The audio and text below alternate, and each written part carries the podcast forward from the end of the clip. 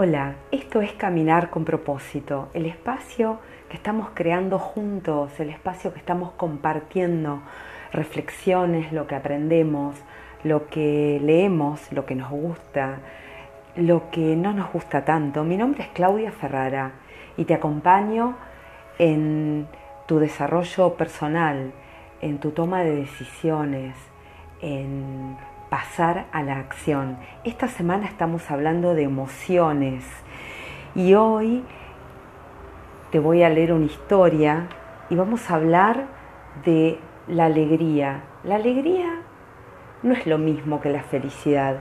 La alegría es una emoción.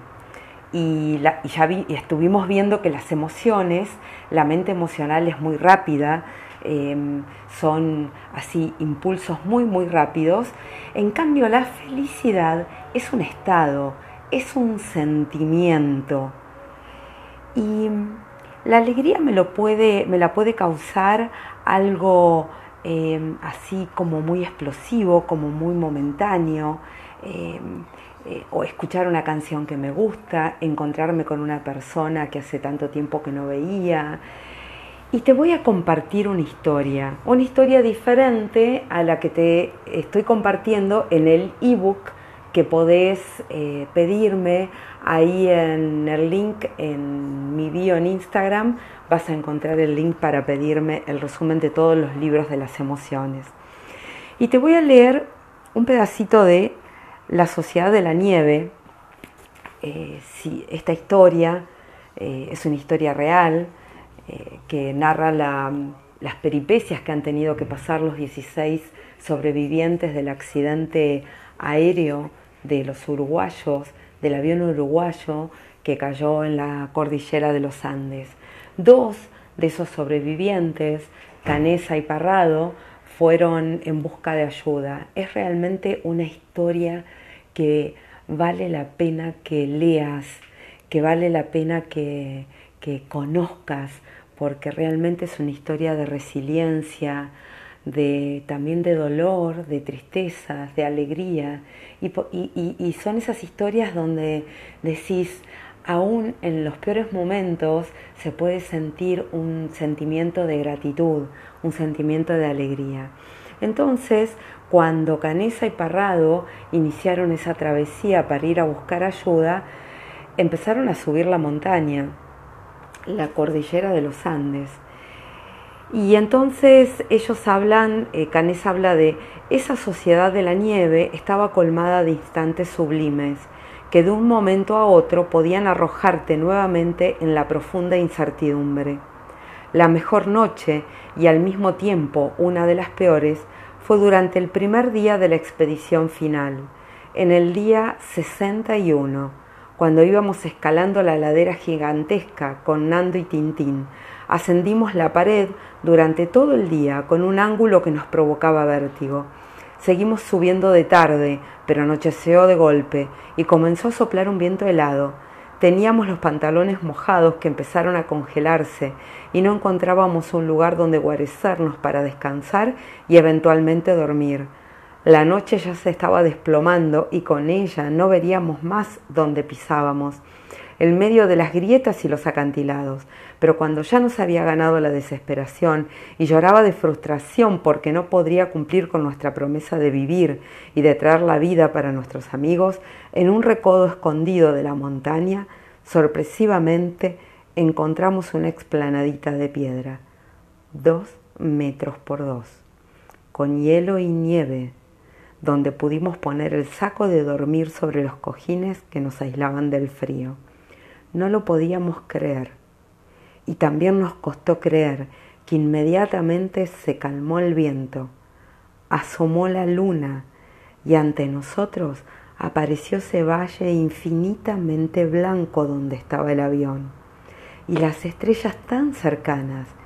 Y yo pensé, no puede ser que esto sea lindo, que esté disfrutando de esta visión, con las tres Marías y la luna ahí tan cerca.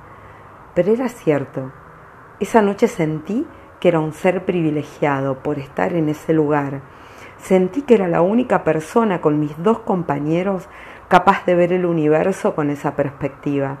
Pensé que la luna era un espejo donde veía mi casa y sentí que iba a poder verla de vuelta desde Montevideo, cuando unos minutos antes creía que la vida se estaba terminando. Aprendí para siempre que cuando te sientes perdido en la inmensidad es solo un sentir. Y esta partecita de la, de la historia me, me encantaba compartirla con ustedes hoy porque cuando la leí me, me, trajo ese sentimiento de alegría, ese sentimiento de que cuando estás en el medio de la incertidumbre al rato las cosas cambian. Entonces la alegría es concreta, sucede en un momento en el tiempo. El estado de felicidad es más prolongado aunque no estático. Entonces, em,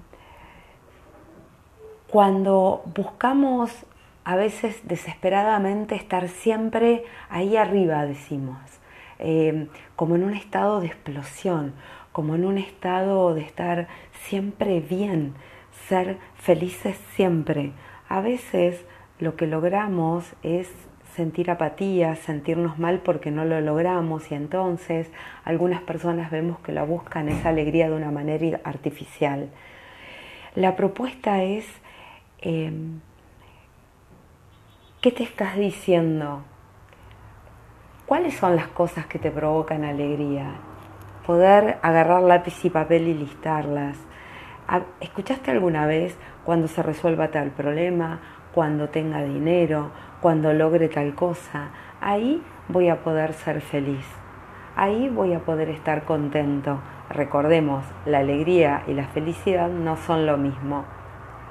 Y si empezamos a disfrutar el camino, la propuesta desde caminar con propósito es disfrutar el camino, pequeños placeres cotidianos, aprovechar los buenos momentos del día a día, metas alcanzables, aunque retadoras. Yo soy corredora, entonces preparar los 42 kilómetros es una meta. Retadora para mí, sí. Alcanzable, sí, si entreno. Y el momento en que pasé la llegada fue tal la emoción, fue tal la alegría. Lo mismo cuando aprendí a nadar.